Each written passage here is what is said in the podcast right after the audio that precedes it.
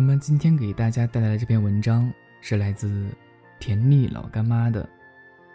讨好的人生不会快乐。说一件让我感动之余又隐隐心酸的事儿吧。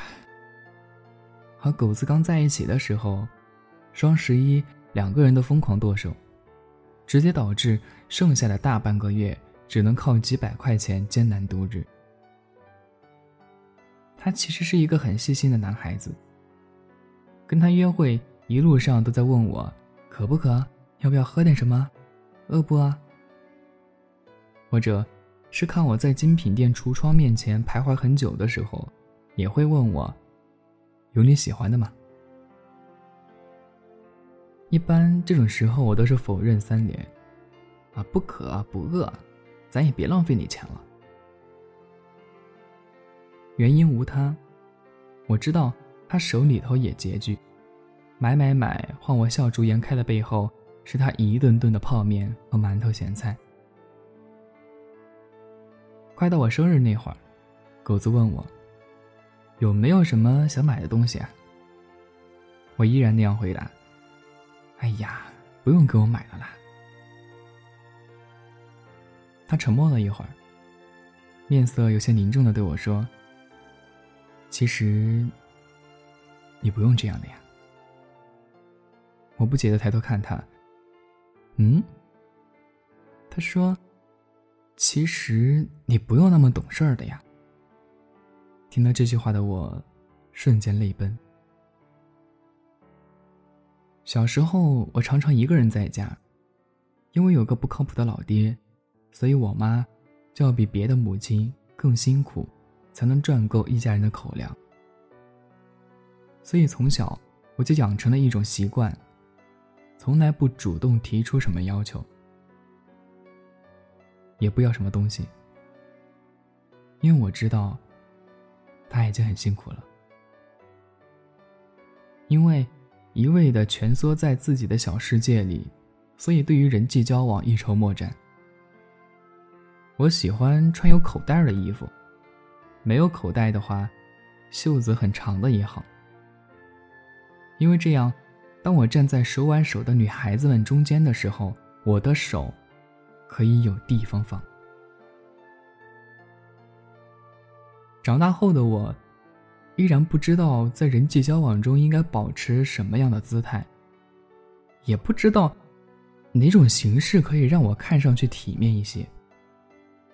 我尝试过一味的去付出。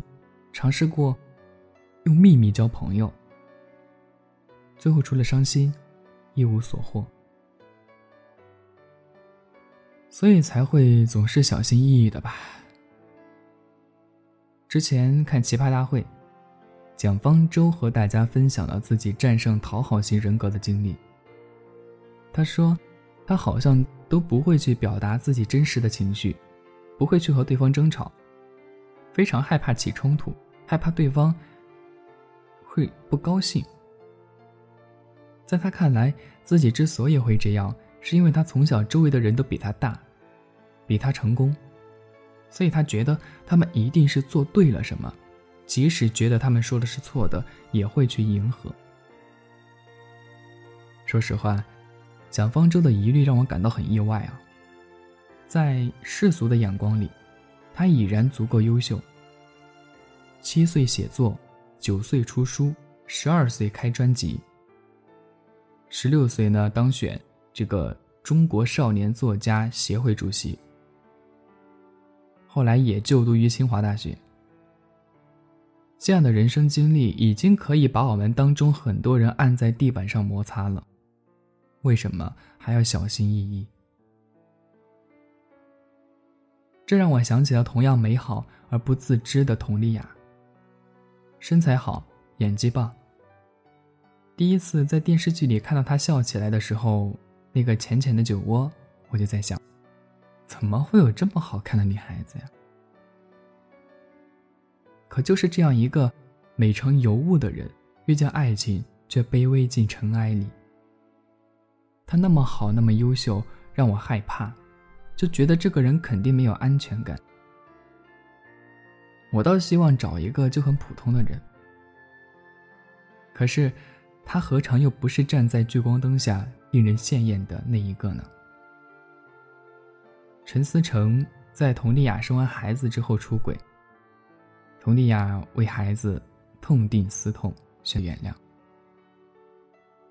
听上去，都让人在诧异之余感到心疼了。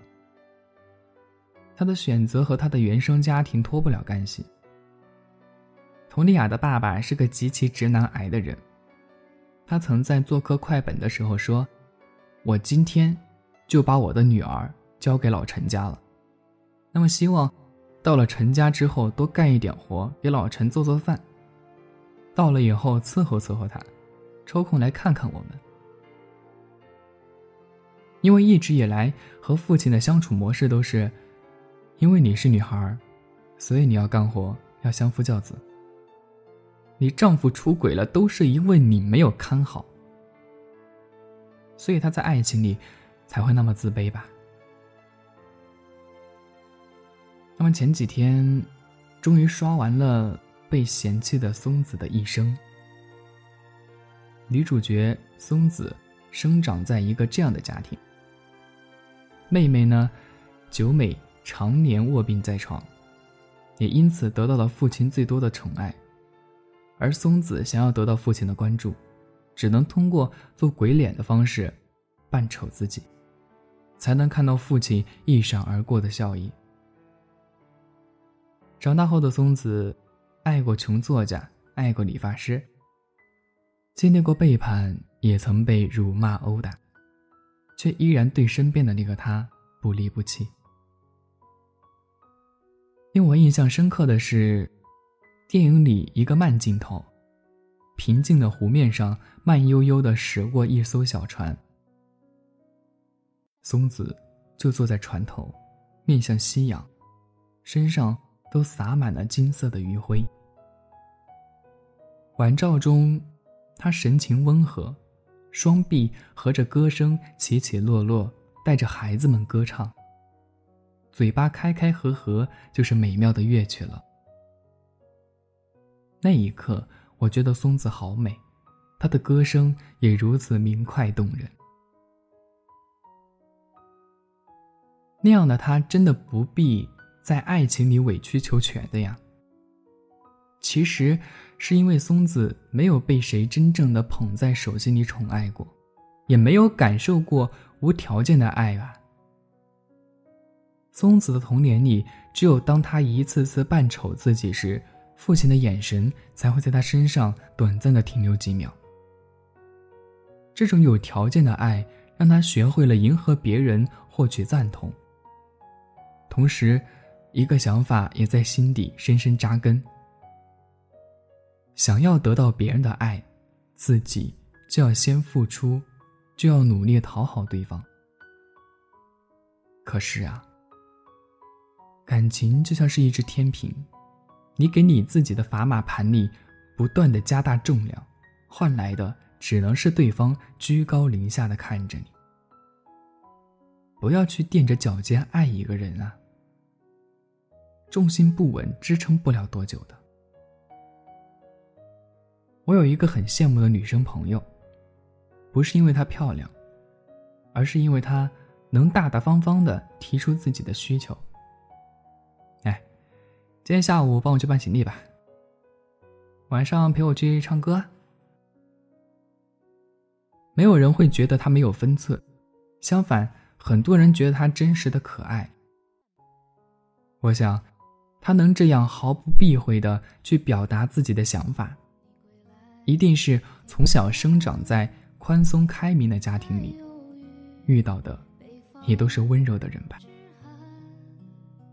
如果我有一个女儿，我希望她也能这样，勇敢的表达自己的想法，不怕不被别人喜欢，甚至有些骄纵任性也没有关系，可以在天地间四仰八叉的肆意生长着，因为总会有人愿意为了玫瑰给刺浇水。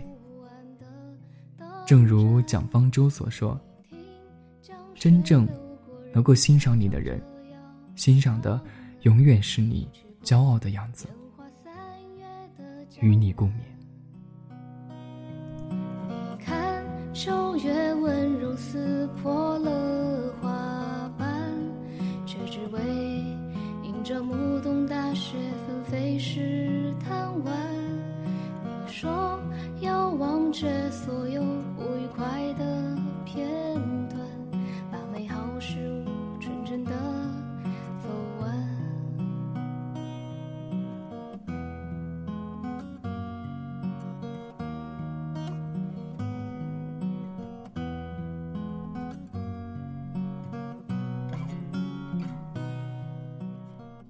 亲爱的你，还好吗？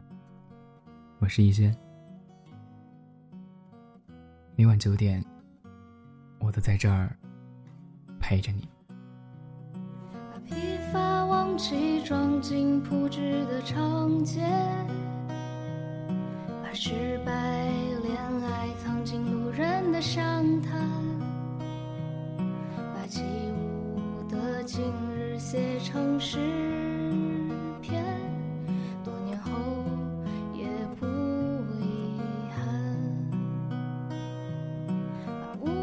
春风融进街边的早餐，把仰头月色化为潇洒的诗。